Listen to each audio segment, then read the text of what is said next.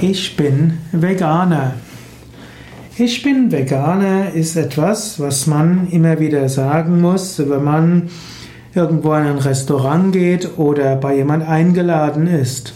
Ich bin Veganer soll ausdrücken, ich esse kein Fleisch, ich esse kein Fisch, ich esse keine Eier und keine Milchprodukte.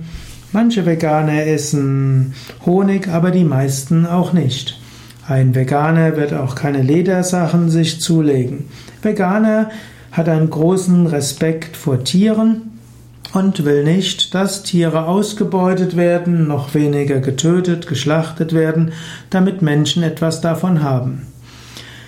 Es ist das Jahr 2016. Angenommen, du hättest 2010 gesagt, ich bin Veganer, hätten das viele Menschen nicht verstanden und dies verstanden hätten, hätten es für komisch gefühlt.